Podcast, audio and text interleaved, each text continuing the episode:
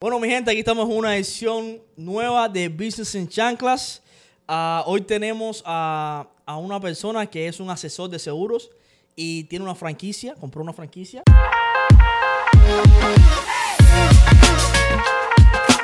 Mi gente, Edward Mauricio está aquí con nosotros. Bienvenido, Edward. Bienvenido, Rolando. Y tenemos también a Luis, que ya lo han visto vez. en otro episodio, De para regreso, hacerle un acento al podcast. Yo creo que ya tiene una silla aquí en, en el podcast. Un día esto se convierte en regular del podcast. Vamos a hacer como la barbería, vamos a empezar a rentar los asientos. Sí. Me falta la chancla nomás. La chancla me falta. No, tú sabes que vamos a pasar una nueva ley. Ahora lo ponemos en los comentarios. Que a partir de ahora todo el que viene tiene que venir en En la chancla. chancla. Ah, Si no viene pero, en chancla. pero hay que, hay que hacerle ese paréntesis que tiene que hacerse los pies. Sí, no, caballero, por favor, un respeto. Si tú, si tú vienes en chanclas, ¿ok? Y tú ves que tú tienes los dedos de guerrero azteca, por favor, cúbrase los pies como hago yo, Estos son- para que todo quede en familia. Son pie trabajador lo que son. pie de, guerrero azteca, pie de, ¿tú me entiendes? De, de Mi gente, construcción. estas son las razones por las que el podcast de nosotros no coge más audiencia. Pero no se preocupen, aquí estamos para traerle, como siempre, buena información de la mano de los expertos. Bueno, cuéntame, ¿te puedo decir Mauricio? Mauricio, Edward, como usted quiera. Porque Mauricio me gusta más que Edward. Cuéntame, Mauricio, ¿por qué los seguros y por qué te decidiste en este mundo a comprar la franquicia y, y cómo empezaste todo? Yeah, so, um, yo empecé en el negocio de seguro a los 17 años. A los A 17. los 17 años, ah, yo obtuve un, un trabajito en el high school, um, el último año del high school. ¿Cuál high school? ¿Cuál high school? Emerson. Emerson. Yeah. Oh, wow. Cuando era Emerson. Cuando era Emerson. ya. En esos tiempos. Pero... Back in the 60. Yeah. No, no, no. Ey, cualquiera, cualquiera que te ve, el hombre tiene 40 años. Back in the 80s. sí. Yeah, ah, ob- el primer trabajo lo era en seguro, um, so yo lo que era customer service. Y ya cuando llegó hora de gra- graduación, eh, ellos me ofrecieron un, un trabajo ya después entrando a la universidad para empezar a vender seguros. Ah, en ese tiempo le dije que no, porque tenía que manejar, era un viaje lejos, ah, pero al año, so, ya después de empezar el primer año en, en el college, eh, volví, regresé y ellos obtuve la licencia y ahí fue que empecé a vender seguros con ¿A qué, ¿A qué college fuiste? a Rampo College. Ramapo College. Wow, that's awesome. I know a lot of people over there. Yeah. Eh, ¿Y qué estudiaste? ¿Qué, qué- Eh, te- eh, ¿Terminaste? ¿Qué Sí. fue lo que estudiaste? No, Cuéntame. sí, yo, yo terminé y eh, estudié eh, finanzas. Finance. Yeah, finance. So, ya tú has estado en el mundo de las finanzas para siempre. Yeah. De toda la vida. Yep. Yeah. Um, so, ahí empecé y, y yo tuve un internship con uh, Merrill Lynch Ok. eh, en Wealth Management. So, uh, Sí, eso es una, una... Para la gente que no conoce, es una, eso es un banco de inversiones, una parte de Bancos América, ¿right? Yeah, era, yeah, Era una parte de Bancos Bueno, América. eh, eh, es todavía, right? La parte de inversiones de Bancos América de Wealth Management es Merrill Lynch, que es la parte que maneja básicamente todas las inversiones a gran No escala sabía, y no todo sabía eso. que pertenecía a Banco Yeah. Merrill Lynch es, una, 2008. es, la, es la rama de Bancos América. Es como TD Ameritrade para TD Bank, pero uh, Merrill Lynch es una de las firmas de inversiones más grandes que hay. Fue en el 2008 que lo No, yo la conocía por nombre, pero no conocía que era parte Yeah. de que America. si, si no me sí, equivoco, creo que fue en el 2008 cuando Ajá. pasó todo eso. Yeah. Ellos lo compraron. Ellos compraron Y. JP Morgan compró Chase en Ajá. esa época para sacarlo. El punto, de, el punto de todo esto es que esa compañía maneja muchísimos you know, securities. Es una de las compañías más grandes de eso. Y pues me imagino, bueno, eso te dio un background extenso en esta parte de las finanzas, pero ¿por qué te decides en esto de, de los seguros, no? Porque los seguros para nosotros los latinos son una parte oscura de la finanza. Es como el Rey León. El, No el vayas ahí, terreno, ¿me terreno ahí donde no, vayas. No vayas. yeah. Porque nosotros lo único que conocemos es seguro de carro y porque es obligado a tenerlo.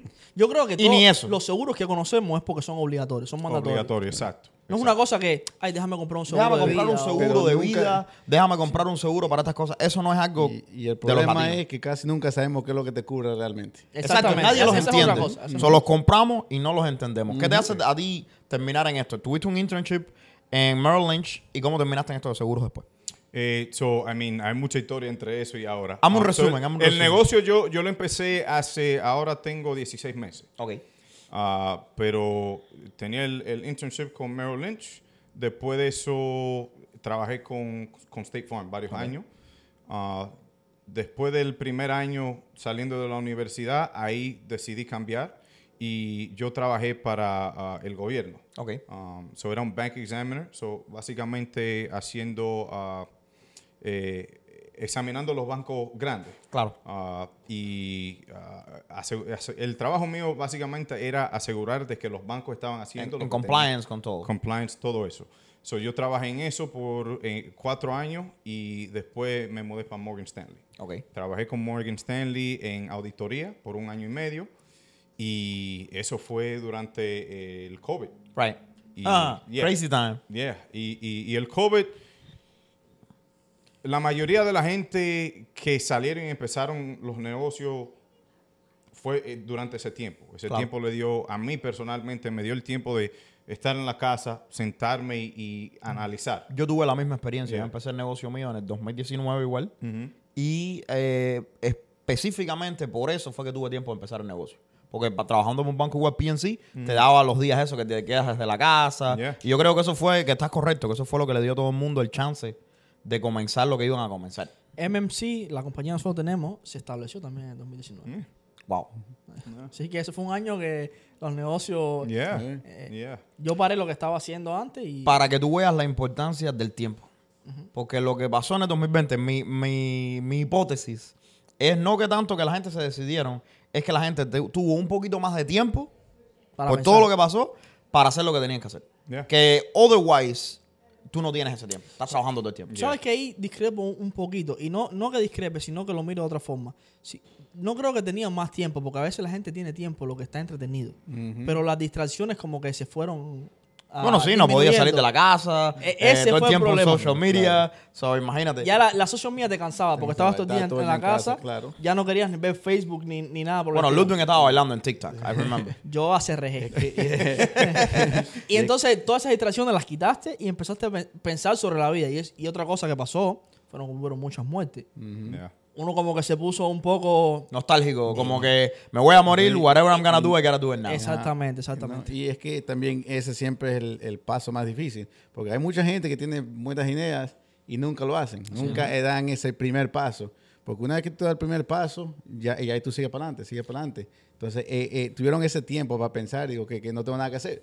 Déjame Vamos dar- vamos, vamos este es el primer paso, ya llegó. Y una vez que ya empezaste, ya ahí te fuiste. But te Edward, I love that. A mí me encanta eso porque so, tú tienes, ahora yo no, no conocía esto, tú tienes un background en finances very strong, bien fuerte, has trabajado para muchas instituciones bancarias. Eh, so, llega el 2019, compras, me- me- em- bueno, ya tenías una experiencia en esto de los seguros, trabajando para State Farm. Eh, cuando tú te decides, tú dices, bueno, tengo ganas de comenzar mi negocio, ¿y cómo tú descubres cuáles son los pasos para hacer eso? So, a mí eh, en el LinkedIn había un individual que era como un, un franchise eh, que andaba buscando gente que querían comprar franquicias con Goosehead. Y eh, yo en ese tiempo, ella me mandó un mensaje, me envió un mensaje y, y vi que ella me... El primer mensaje que ella me envió fue en el diciembre del 2018. Oh, wow. Yeah. Ah, A Lincoln. A, a mí. Ah, pero en, en LinkedIn. LinkedIn. en Yeah. LinkedIn. Y le di la oportunidad, eh, tenía una, una conversación por teléfono, eran como cinco minutos y me quedé impresionado y hicimos un meeting por eh, Zoom. Y ella me explicó todo, Gooser, cómo trabaja, la entrada, qué ofrecen, cómo te ayudan. eh, y, y me quedé impresion- impresionado. Y cuando vi eso y, y- y- y me senté con ella, hablamos, platicamos por media hora y vi, wow, desde el 2018, en diciembre, me, me han enviado mensajes y, yo casi mente después del tercer, segundo, tercer meeting con ella, dije, lo voy a hacer. Eh, la industria de seguros siempre, yo siempre me he quedado en contacto, en contacto con individuales en, en el- en la industria y siempre me ha gustado y por esa misma razón. Claro. Eh, un- eh, oportunidad, right? Um, eh, entre familiares, amistades, gente que trabajan conmigo, que son latinos, Claro. no entendían la ¿Qué cosa era un importancia seguro? del seguro. Yo, trabajando en el seguro, yo tuve una hija a los 24 años. Wow. A los 24, ¿quién está pensando en seguro de vida No, a los no. 24 años? Pero yo estoy de acuerdo contigo. Cuando nosotros pensamos en seguros de, sobre todo seguros de vida, nadie, la mayoría de los jóvenes no tienen en la mente eso de me voy a morir, me puedo morir, puede pasar algo, ¿qué va a pasar con mi familia, con los assets que tengo bajo, bajo mi, mi nombre? Eso, seguro de vida, no es que es algo que es una conversación lejana para los jóvenes. Pero es que si piensas un poquito, si pensamos un poquito, los jóvenes no tenemos assets. ¿Qué vamos a dejar? Pero, ¿Entiendes? No, no, no, no nos preocupamos en el futuro. Estamos pensando en la fiesta Claro. del viernes. Yes, pero ahí. piensa, piensa en esto. Ahora es lo que le pasa a él. Ahora tienes una hija. Y entonces tú dices, bueno, esto es mío y es mi responsabilidad. Si yo no estoy, porque, hey, lo único garantizado en esta vida es que te vas a morir. Oh, yes, definitivamente. Entonces, ¿con qué voy a dejar a mi hija, no? Y entonces empiezan estas interrogantes y hay mucha gente de afuera que pretende no escuchar esto y pretende vivir con los ojos tapados de que, bueno, que sea lo que Dios quiera, pero nosotros sabemos que eso no es una buena estrategia No. en la vida. En la vida, ¿cómo, cómo es que dice el dicho? Aquellos que fallan, aquellos que fallan en planear, lo que están haciendo es planeando cómo fallar. So- Eso lo dijo nuestro filósofo preferido, Mediócrata. es verdad, eso es cierto, eso es cierto porque todo el mundo hace planes. Eso, la gente dice, no, yo no hago planes. Eso es mentira. Todo el mundo hace planes. Hay gente que hace los planes tan cortos y tan efímeros que no cuentan ni como planes, pero todo el mundo hace planes. Entonces, es No, y verdad. también tienes que ver el lugar donde se hace el plan. Claro. Porque no es lo mismo hacer un plan en una oficina que hacer un plan en una barra a las 8 de la noche un viernes. Correcto. ¿Se entiende? Correcto, pero tú tienes que enten- entender que cuando se trata de seguros, eso, eso entra muy, mucho dentro de la parte de financial planning. O sea, los seguros y sobre todo seguros de carro, seguros de vida, todas estas cosas, son algo que para los latinos, en mi opinión, es como que no los entendemos, no queremos entenderlo y no existen de cierta forma. Y corrígeme si estoy equivocado. Para mí, cuando para mí, para mí, cuando yo vine a este país, los seguros eran como un fantasma. Era como, o, o algo que yo le tenía miedo. Oh, sacar un seguro, dámelo más barato porque eso me está quitando. Y que uno lo ve como que estoy pagando Sí, dinero y como no que- estoy que no nada uso, ajá, Que son, a son, unos estafadores, yo Nunca uso usar, eso, ajá. están carísimos. Pero la verdad, y después me he dado cuenta, de, eh, con el tiempo he aprendido que los seguros están para mejorarte la vida. Yeah. Y ah, para agregarte ahí a eso, una historia rapidita, que a mí en el 2020 me chocó una, una borracha, me dio de frente. Y bueno, llamé al abogado mío, me puse en contacto con otro abogado.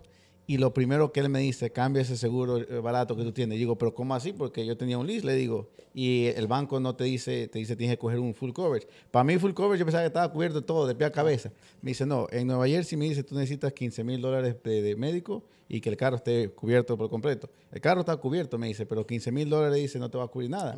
Entonces llevé al abogado, metimos la demanda. Y yo en mi mente dije, bueno, aquí ya, aquí cobré, aquí ya me voy de viaje yo por el año entero. Good luck. Y lo que pasa, me, me tuvieron que operar la rodilla, me hicieron terapia, me hicieron esto, lo otro. Cuando él me dice, mira, de los 100 mil que supuestamente iban a dar, te quitaron la, la- la- lo de la operación de esto, el otro, y si los 15 mil tuyos se fue en la primera semana. Y yo digo, ¿cómo así? Me dice, no, dice, porque tú tenías cubierto 15 mil. Dice, gracias a Dios, ella tenía seguro bueno. Porque si no, si, te, si tú te ibas al doctor, te hacías todo eso, eh, podían ir tras tu- tus assets. Yeah. Lo- eh, eh, eh, te sacaban el dinero, dice, porque tenías que pagar todo eso. Y yo ni sabía, le digo, pero y en mi mente yo pensaba que full coverage estaba cubierto bien. Y no, pero entonces, como tú dices, o sea, uno no sabe. Uno no uno Ay. piensa que está cubierto y no, no sabe. Y piensa que nunca lo va a usar y mira. Exactamente, Yeah. que, que lo que pase afuera nunca te va a pasar. Ajá. Yeah. Y, y son dos cosas con esa historia. El full coverage no existe. Eso es algo que, que Es el nombre nada más. inventó. No. Eso es el No, nombre Eso nada se más. inventó. Espera, espera, espera, coverage- espera, que ahora mismo me, pongo nervioso. Ah. Yo estoy pagando mucho por el full cover. Pues El mira que no está coverage full existe. cover. No estoy full cover. No, No, está full no cover. está. Eh, lo- no es full coverage, es lo que le dicen el collision y comprehensive. Que el collision cubre el choque. Si tú tienes la culpa, el collision tiene el deductible, tú lo pagas, te arreglan el carro. El comprehensive te cubre en caso de robo, de vandalismo, right? O si te chocan el carro si está parqueado en una esquina. que ese y es el mal llamado full cover. es- eso es lo que le dicen full Los coverage. dos juntos. Lo que te cubre. Oh, los dos juntos los dos juntos. La combinación Yeah. es el full cover. Lo que te cubre es el auto, el vehículo. O sea, y tú Pero- estás full jodido. La estás co- full jodido. Eh, full jodido. Pero, y, y- y el segundo punto es, la cobertura más importante de un seguro de auto no es lo que le dicen el full coverage, es la cobertura contra demanda. Ya. Y especialmente nosotros ahora que estamos sentados aquí, somos profesionales, tenemos assets, vamos a tener assets, lo que le dicen eh, pasivos, no, Activos. eh, activos, Activos. activos. Y, y tenemos que protegerlo. Claro. Una inversión de 100 mil dólares en una casa que vale 600, 700 mil dólares en 10 años, tiene eh, 200, 300 mil dólares dentro de la casa, De equity. y- pero lo que tiene son 15 mil dólares de cobertura en el seguro de auto eh, chocas a alguien, te demandan 500 mil dólares, lo que tiene en el banco son 20 mil dólares. Ahora tienes que vender la casa. Llegar No, a liquidate. no solo la casa, muchas veces tu negocio, porque El negocio la- también, las ¿eh? estructuras fiscales, que son las LLC o la- las compañías que uno forma, muchas veces tú, tú eres liable por la compañía y tu crédito y todo está unido a la compañía. Así que eso es un asset, un activo tuyo. Y si van contra eso, te quitan la compañía, te quedas sin trabajo, sin casa y te quitan todo. Claro que sí. Y, y- y hay, es una de las razones, tú me preguntaste a mí por qué entré a este negocio, por qué decidí, decidí el seguro, y esa es una de, las de las mayores razones, es educar. Yo tengo clientes, yo empecé, tengo 16 meses en el negocio, yo tengo clientes que me han llamado lo más barato, Dame lo más barato.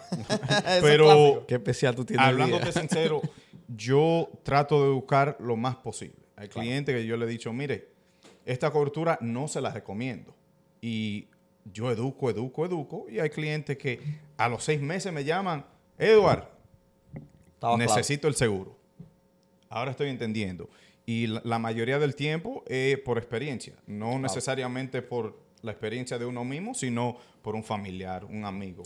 Es uno que- que... se sienta aquí hablando con Luis y Luis le cuenta, oh, wow, yo lo que tengo son 15, 30 mil eh, de cobertura en el seguro de auto. Ah, yo, yo no lo sabía. Pero Pensé mira- que para mí, para mí full cover me estaba cubriendo todo. Es que el Bueno, problema, el problema número uno con esto de los seguros es que nosotros no entendemos los seguros.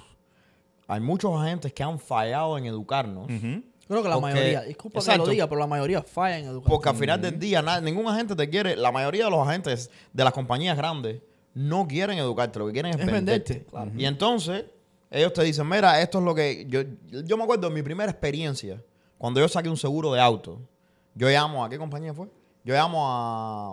Ah, no me acuerdo ahora qué compañía era. Progressive, yo creo que era. Llamo a Progressive, el tipo me dice, oye, eh, tienes tanto de liability, tienes un deductible de 500, de mil dólares, tienes un de esto, tienes un lo otro. Y yo no sabía ni qué cosa era liability, ni qué cosa era deductible, ni qué... Y yo decía, eh, Ajá, ok, ajá.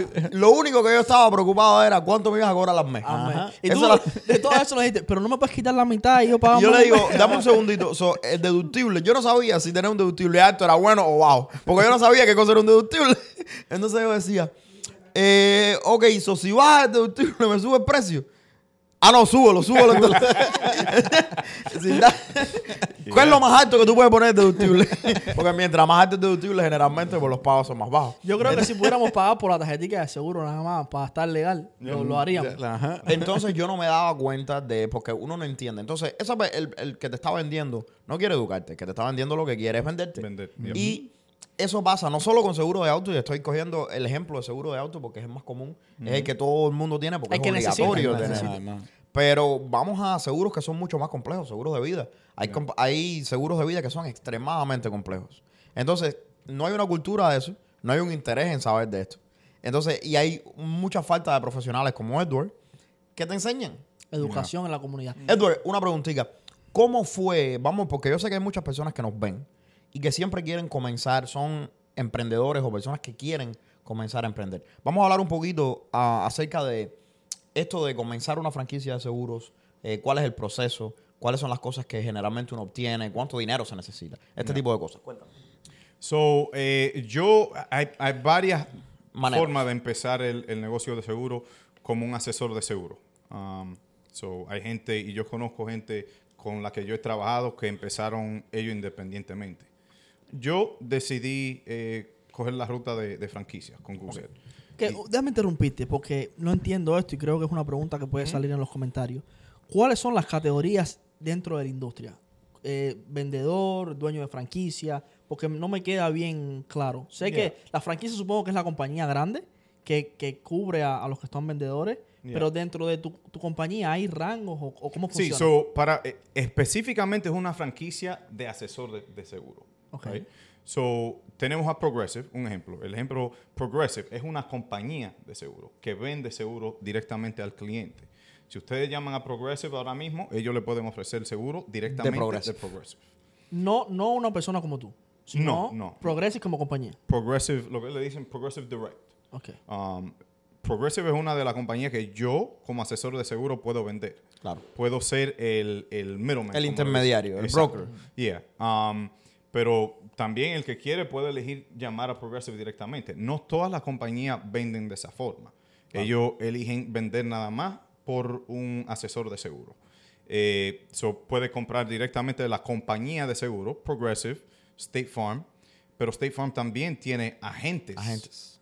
Right? So, los agentes no son eh, empleados la necesariamente de la compañía, sino ellos más o menos compraron su franquicia, empezaron su oficina, right? Y ellos son eh, casi un, un Right. intermediary. So, para darte una idea, déjame saber si estoy incorrecto. So, si tú trabajas, vamos a decir que yo decido abrir una compañía de seguros con State Farm. Yo tengo que comprar un libro de negocios. No. Son diferentes tipos de franquicias. Todos son franquicias, pero son diferentes tipos. So, si yo estoy con State Farm, porque yo tengo un amigo que compró una con, eh, con otro, no me acuerdo ahora. uno- Allstate Farmers. eh, con farmers. Farmers. Entonces, con ellos tú tienes que comprar un libro de negocios.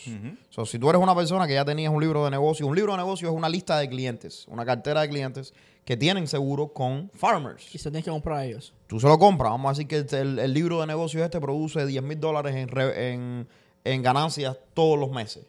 So, ellos te hacen un cálculo que el libro vale 200 mil pesos.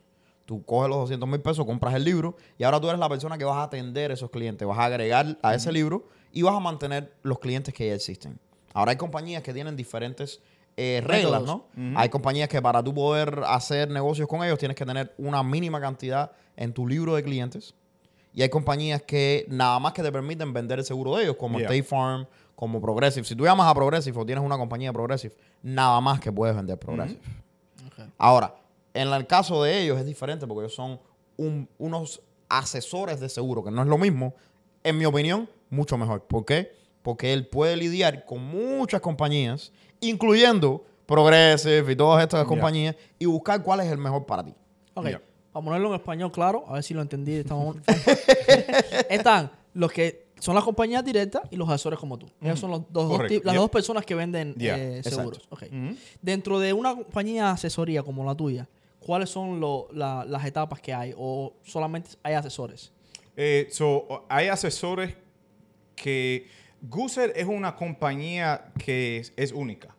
Porque es un- una compañía que vende franquicias para un asesor comprar. So, un- tú puedes comprar una franquicia con ellos para ser asesor de Gooser.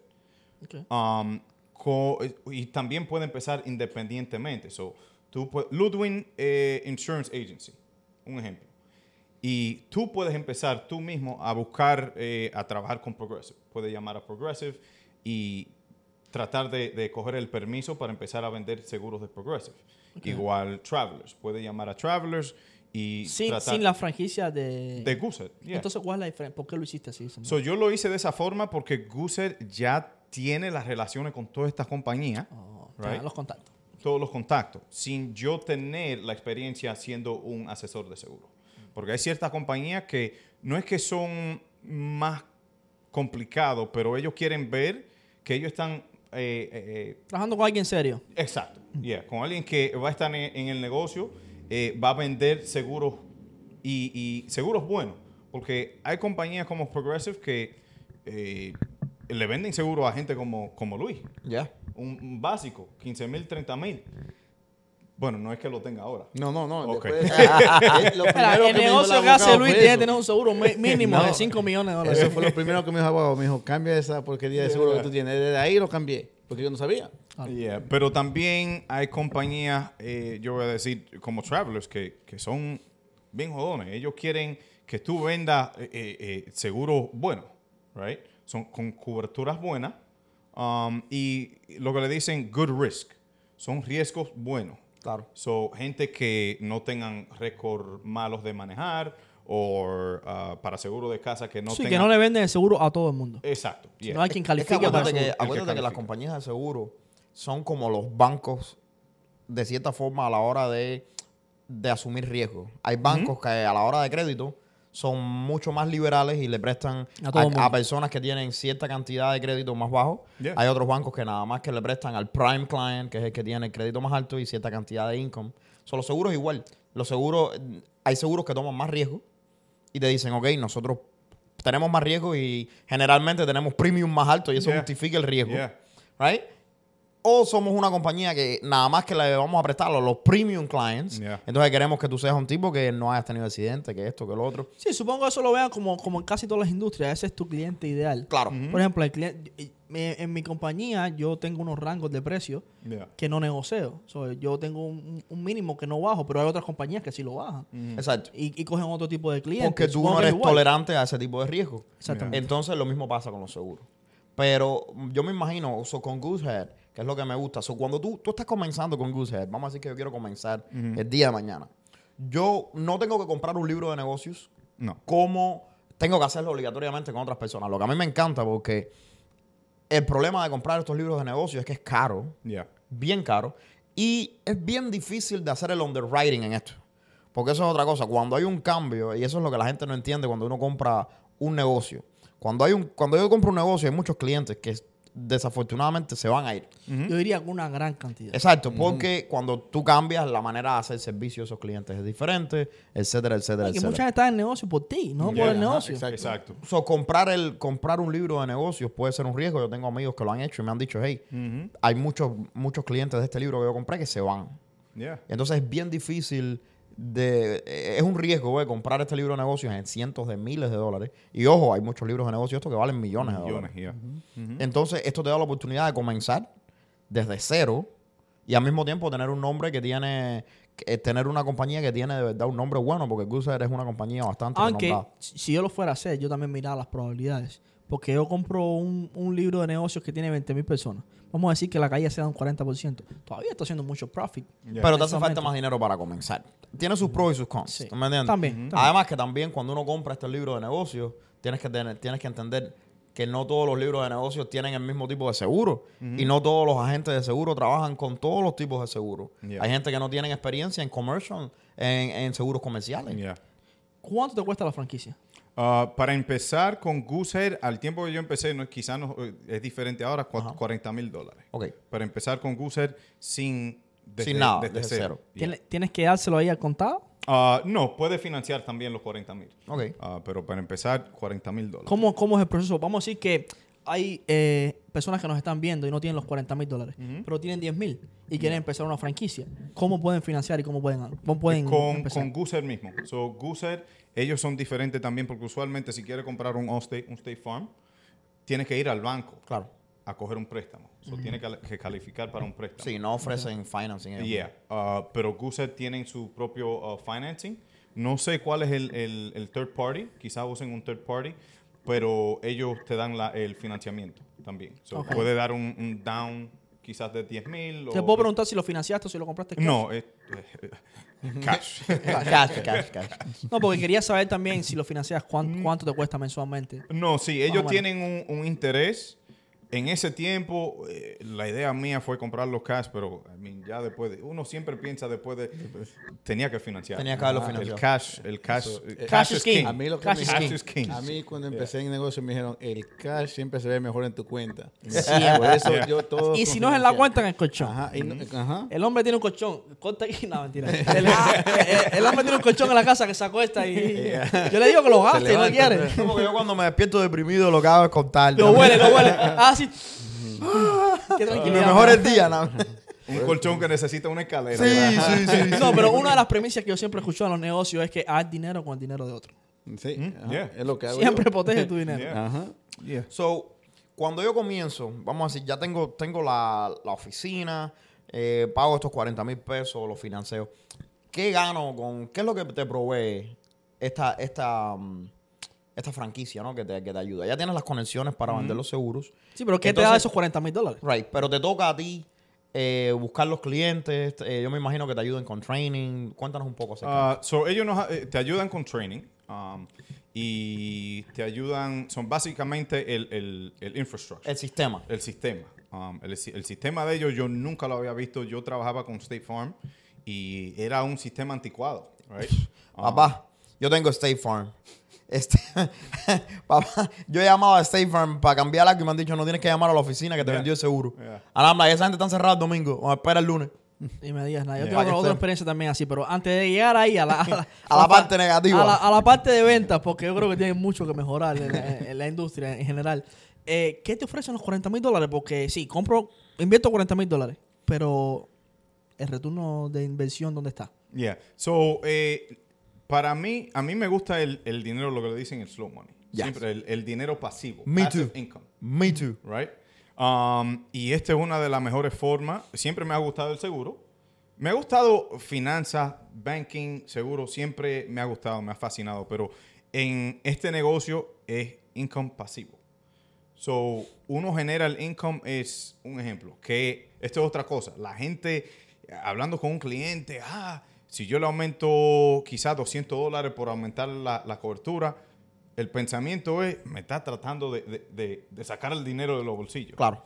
Si supieran lo que a nosotros nos pagan por eso adicional 200 dólares, oh, wow, ok, está bien. Él no, no está tratando no de está hacer lo que yo lo que pienso que está tratando de hacer.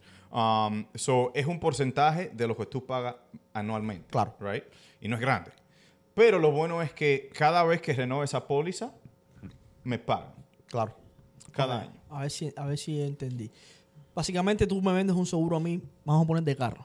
Ahí te pagan un por ciento por el seguro que tú me vendiste. Sí. Claro. ¿Verdad? Entonces, cuando yo renuevo la póliza, que esa póliza es por un año, al otro año te vuelven a pagar como un bonus. Correcto. Un bonus no. eh, so, vamos a usar números. Ok. Tú me compras un seguro de, de auto de mil dólares Al mes, al año. al año. mil dólares al año, eh, Progressive paga 10% de, de, de comisión al año, anualmente. Son 100 dólares de comisión para mí. Pero ya... Al año. Al año. Ok. Al año. Al año. 100 dólares de comisión al año. Al año. y, pero cada año pagan esos 100 dólares. Right? So, la ventaja de este negocio es si los clientes, eh, I mean, eh, el tratamiento eh, eh, eh, y, y tú manejas el, el- El negocio como bien, es, right. um, el, el- El libro de el negocio. libro de negocio aumenta. El problema es que la mayoría de la gente de afuera, tú, tú ves que te dice, bueno, 100 dólares al año. Yeah. Y cualquier persona que no entiende, dice, coño, 100 dólares al año me muero de hambre. Wrong, Yeah. wrong. Estás incorrecto. Y te explico. Tú tienes que entender que cuando tú tienes una oficina de seguro, tú vendes seguro todos los días. Si tú, Yeah. si tú eres bueno y tu trabajo es vender seguro, tu, seguro es ve- tu trabajo es vender seguro. Yeah. So, eso tú empiezas hoy, un- una póliza hoy, y otra mañana, y otra mañana, y otra mañana. Y cuando vienes a ver, En dos años. en un año, en dos años, tienes un libro de negocio que es increíblemente gigantesco. Y lo bonito del negocio, corrígeme si estoy equivocado, es que mucha gente, como yo incluida, ni se fijan en el seguro. Yo pago no eso por tocas- años. y no Tú tocas no la póliza por años. Lo vas renovando nomás. Entonces quiere decir que tú estás cobrando 100 pesos, por ejemplo, vamos a decir que tú me vendes una póliza a mí y estás cobrando 100 dólares de mi póliza por 15 años y no tienes que hacer absolutamente No nada. nada. Nada más ya cogerte las llamadas cuando tú ves eso, ajustar, asegurarme de que eso. Pero ¿cuántas veces tú ajustas? Porque la mía no la ajusto nunca. te voy a decir, Bueno, no, ese, eh, uh, te voy a decir con llámame. Sí. El cliente, el cliente que yo quiero es Déjame decirte ese que es el problema, que tú crees que no, pero después yo llamo. Yo, yo estoy con Goosehead Yeah. y te explico cómo pasó eso. Yo tenía State Farm y yo digo, coño, no hay manera de que yo pague menos que esto. No hay manera, brother. Yo estaba, y me estaban acabando porque yo estaba pagando 240 dólares al mes por un Toyota, por un Honda del 2011 que lo tenía parqueado ahí, cogiendo ticket. Yo decía, coño, brother, pero llamé a esa gente, pup, pup, pup, casi 50, 60 dólares menos. Y cada vez que los llamaba era menos. y yo decía, yo decía, Dios mío, bro. ¿De verdad? Sí, brother, porque el problema es que they shop around. Al final terminé con Plymouth uh, Rock.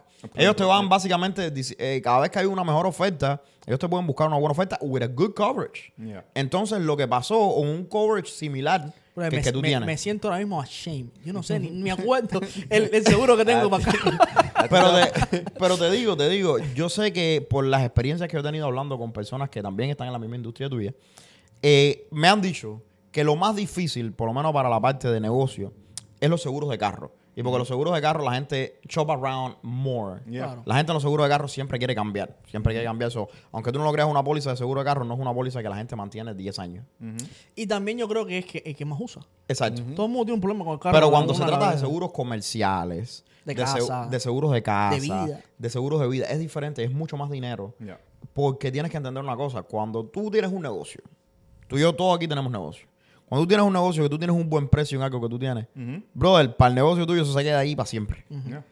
Y pasa mucho en los seguros comerciales, me imagino. Yeah. Yeah, Y, y el, so nosotros tenemos lo que eh, le dicen el retain rate. Right. Um, ¿Qué es so, eh, retain rate, so los clientes que, que se quedan. Claro. So, ¿Te pagan por eso también? yeah, eh, eh, la renovación cada año pagan la comisión. Oh, pero es la misma comisión. So, ok. eh, eh, lo que yo digo es, el primer año, los 100 dólares de, de la póliza tuya de 1000 dólares. El segundo año, 100 dólares. So, eso es retaining el Claro. cliente. ¿Y cuando, cuando renuevas, cuánto te pagan? La, la misma la comisión. misma cantidad, usualmente. So, dependiendo de la compañía, puede variar. Luke, cada año que la póliza se renueva, you get the same commission. Ujú. Oh, ok. So, te pagan cuando renuevas. Yeah. Sí, pero hay, hay, hay pólizas que son más, más años, ¿no? Supongo. En los carros no, pero eh, hay pólizas que duran. Por ejemplo, un seguro de vida, que es a 30 años. Oh, seguro de vida es, es un diferente. poco diferente. Eh, yeah, eh, eh, la comisión con el seguro Porque de vida. sí, es lo- los carros se renuevan anualmente, pero un seguro de vida puede ser 30 años. Yeah, el seguro de vida es completamente diferente con las comisiones. Um, ellos pagan más ah, de adelantado y pagan menos anualmente. Y ya después, vamos a decir, si tiene una póliza de 30 años, algunas compañías ya después de quizás los 10 años, los 5 años, ya dejan de pagar comisión. Claro. Yeah. Oh, ok. So, de- eso, con los seguros de vida depende también de qué tipo de, de seguro de vida esté vendiendo. Está whole life, term life, they're different. Yeah. Porque eso es otra cosa. Y yo soy un súper, súper bajo cero ignorante en este tema. Mm. Te digo, no me acuerdo ni el seguro que tengo en el carro. Creo que es Whole State. Hasta que te choquen como a mí. que me Ahí, va a aprender. Gracias a Dios. Bueno, tuve, un- tuve un incidente en el primer carro que me compré. Un día yo lo parqueo en la casa Ajá. y le yo tenía seguro buenísimo. Ni recuerdo el seguro que tenía. Full coverage. El full cover. No era, Estaba full cover, no hay problema. no, no, no era full cover. Era un seguro barato. Y parqueo el carro, pero lo, lo parqueo con la goma hacia adentro. La goma estaba como salía. Era como las 3 de la mañana y viene uno y me da. Pero me pone el carro, me lo, bueno, me lo sube arriba de la acera. Wow. Yo no me entero de nada de esto, yo estaba durmiendo. Y cuando me levanto el otro día, el carro estaba destrozado y el hombre se dio la fuga. Yo no cogí mucho alboroto y Porque tú estabas full cover. porque estoy cubierto. yo tengo seguro. Llamo al seguro y el seguro me dice, mira lo que te voy a decir. No llames más. El seguro que tú tienes, lo único que no está cubriendo ni la llamada esta. Porque tú lo que pagas son creo que 100 dólares de seguro. Ni la llamada esta. Ahora te vamos a mandar el bill. Sí. Así que lo que te aconsejo es que busques a Body Shop más cerca de tu casa Y votes eso. y botes el carro. Y lo chunqué por allá. Para hacerte la historia Véndelo por pieza, dice. Te sale mejor. me salió el seguro. El, el seguro barato me costó 1.500 dólares Ah. arreglarle, porque fue el frente del carro. Me, lo, me lo hundió completo, con goma y todo. 1.500 dólares. Tú sabes que Más que el carro costaba en ese momento. con Ludwig tú no te puedes montar mucho en los carros. Nunca, a, nunca. A ese fue el que se le fueron los frenos.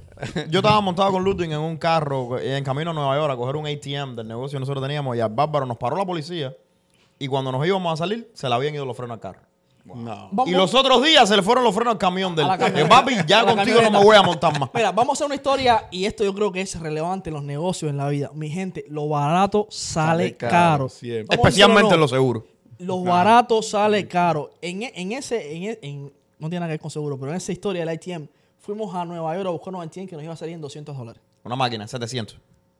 Era, 700. Era- 700. era barato comparado con las máquinas que estábamos acostumbrados a comprar, que eran 2.000, 3.000 dólares. Ajá. Esa era una ganga. 700 dólares. Dijimos, vamos a Nueva York, que estamos cogiendo una ganga. En resumidas cuentas, me costó a mí 1.200 dólares de tickets, más 500 dólares de un abogado que tuve que contratar en Nueva York porque eran tickets de punto, Oh, wow. más los frenos del carro que se me fueron. Mira por cuánto vamos. Más, Más- que compramos la, la- la máquina de 700, lo que costó, y nunca nos Y la sirvió máquina no sirvió. Porque la trajimos y la máquina funcionaba perfecto, el hombre muy honesto, pero era una máquina que tenía un card reader que no aceptaba ma- tarjetas El con chip. chip. Y cambiar el card reader costaba más que la máquina. En resumidas cuentas, la máquina que no sirvió, que no produció dinero, nos costó como 3 mil dólares entre los dos y nunca la pudimos usar. Valía más comprarla de paquete. Liter- literal. Ya directamente a la Y- y- casa. Y, la y nos hubiéramos ahorrado un 5,5 No, y que yo pasé el susto de mi vida y el frío de mi corazón. Mira, había aquel día así un frío. Y yo Ludwig afuera del carro, aquel al lado de la autopista, aquel con los frenos todos partidos, el líquido de freno por todos lados, con una java, amarrando aquel, lo peor del mundo. Lo Ah, peor, lo peor. Las únicas personas que han arreglado unos frenos de presión hidráulico con una bolsa de plástico somos nosotros. No funcionó, claramente. Pero volviendo al tema, brother, mira. Cuando tú empiezas en esto de los seguros, Edward, eh, hay muchísima gente de afuera que, que, que sienten lo mismo que tú, que sienten que ellos pueden eh, comenzar este negocio y que pueden educar a la comunidad latina en esto. Yo creo que, yo creo que es excelente lo que ustedes hacen. Eh, cuéntame un poquito acerca de cuáles son los pros. ya- Bueno, ya has dicho algunos, pero cuáles son los challenges, ¿ok? ¿Qué tipo de persona es la persona ideal para este tipo de Tu negocio? cliente ideal, tu cliente ideal. No, no, no, no. ¿Qué tipo de persona tienes que ser tú Oh, tú para como tener un vendedor. negocio? Yeah. Cliente ideal, papi, y esto es que le haga falta un seguro de algo. Bueno, pero hay que ver. Ajá. Porque ese, ese tú no eras un cliente ideal hace 10 años. Tú eres el cliente ideal porque te sacan de todo ahorita. tú. Ah, es verdad, también es verdad. Yeah, pero yo creo que, I mean, cualquiera que, que ha vendido, right? Um, porque cualquiera puede vender seguro, right? Pero para mí todo depende también del tipo de cliente que quieras tener. Claro. Porque el que vende seguro va a vender. Pero al segundo año va a llegar otro que vende mejor que tú, right? Para mí, eh, eh, eh, yo trato de, de- de tener el approach um, de con- eh, ser 100% genuino con el cliente. Eh, y de genuino digo um, tratar de, de- de ayudar, de educar, right? Y de aconsejar de, de buena forma. Porque hay clientes que han llegado a donde mí, me han traído una póliza de seguro de casa de dos mil dólares, con muy buena cobertura. ¿Qué le digo yo al cliente? Óigame, quédese con esa póliza. No Tranquilito, no la toque. Yo al próximo año, cuando vaya a renovar, yo le doy una llamadita y le chequeo de nuevo a ver si vale la pena cambiar. Cambiar Pero no. por ahora, quédese con ese seguro. Y hay muchísimos clientes que entre eh, eh, la, la primera conversación y antes de la renovación me han llamado, oye, tengo un primo, tengo un, un acompañante de trabajo que necesita seguro. Así me siendo genuino y eh, en realidad tratando de ayudar a, a los clientes, me ha ayudado muchísimo a mí. Y esos clientes yo sé que no se van a quedar por uno o dos años. Esos son clientes quizá de por vida, right? Um, so todo depende del tipo de persona o el tipo, la, ti- eh, la forma de que tú quieras manejar el, el negocio. Pero yo creo que cualquier persona puede meterse en el seguro, en el negocio de seguro, pero todo depende de cómo. Yo, yo conozco a uno que es dueño de una agencia de seguro en Nueva York Wow. y ha vendido cuatro o cinco veces más de lo que yo he vendido. En un mes, él vende lo que yo, he ven- yo, yo vendí en los primeros cuatro o cinco meses. Wow. Pero él me, llam- me llamó hace un par de semanas. Oye, Edward, eh, él se enfoca en el seguro de auto. Oye, Edward, eh, necesito tu ayuda. Yo quiero vender más el seguro de casa. Esto de seguro de auto Es muy difícil. muy gente difícil, cancelando. la gente cancelando y so, el approach que él ha, ha tenido con el seguro, el negocio es vender, vender, vender en vez de aconsejar y ayudar. No, Educar. a- educar, educar, porque no ayudar, uno trata de ayudar al cliente al fin y al cabo, pero educar, right? Y, y tratar de tener ese approach con todos los clientes. Y también el seguro de auto es como tú, tú ah, hablaste antes. El seguro de auto es un seguro que todo el mundo, la mayoría de la gente que, que, que compra seguro es el seguro de auto. Claro. Quieren cambiar cada, cada seis meses, Cada cada, seis año. meses, cada tres meses Pero una, pregunta que me surgió ahora. ¿Tú puedes vender todo tipo de seguro? Eh, lo que le dicen property and casualty y life. So, personal lines, eh, seguro de auto, de casa, de vida, um, de inquilino, ah, de joyería. Pero seguro comercial sí puedo vender, pero depende del tipo de negocio. del tipo de negocio. Ah, Pero, por ejemplo, el otro día estaba buscando información para un cliente y me salió que habían seguros de la- las cosas que hay dentro de la casa, como... Renters insurance. la- Yeah. No, no, no. De la, de la caldera, de, Eso de es, la ah, boila, de esas cosas. Oh, eso, Oh, eso, el seguro de casa, usualmente puedes agregarle un endorso. Un endorso. Eso es otra cosa Al que mismo a la casa. ha- hay, m- bueno, muchos agentes que no explican mucho los endorsos. Yo trato de paso a paso, le explico los endorsos y los beneficios de los endorsos. Porque algunas, hay gente que tienen, compran casa y tienen maquinarias o la boila, el furnace, que tienen ya 20, 25 años. Ya te va a hacer falta un seguro. Se te va a romper. No, Créeme. se te va a romper, pero no le conviene esa cobertura a, a- a ese tiempo. Porque ya una maquinaria de 20, 25 años, si se te va a romper, es por lo que le dicen wear and tear. Ya es porque le llegó su tiempo. El seguro, ese endorso es bueno agregarlo cuando tiene maquinarias nuevas. Ah, tiene right? sentido. Que en un año, dos años, por alguna razón, la garantía se le, se le fue o, o- o no se la agregaron. El seguro de casa sí le conviene tener ese endorso. Pero ¿y por qué? Si tiene la máquina vieja, ¿por qué no, por qué no lo conviene? un seguro, el auto del 2000 no vale lo que vale el, el auto del 2022. Acuérdate que el seguro no te va a cubrir. Ya entendí. ya. El seguro no te va a cubrir el precio que tú crees que te hace falta la máquina nueva. El Claro. seguro te va a cubrir el valor. Es el valor. De la Porque máquina que tú perdiste. Tú, tú aseguras en base al valor. O sea, ¿no? cuando tú- se te rompa la cartera, el seguro te manda un cheque de 5 dólares. No digas nada. ¿Cuánto? mi, mi cartera valía 5 dólares. Sí, señor. 5 Pero dólares. pagaste 200 dólares al año por ese endorso. No vale la pena. no vale la pena. No.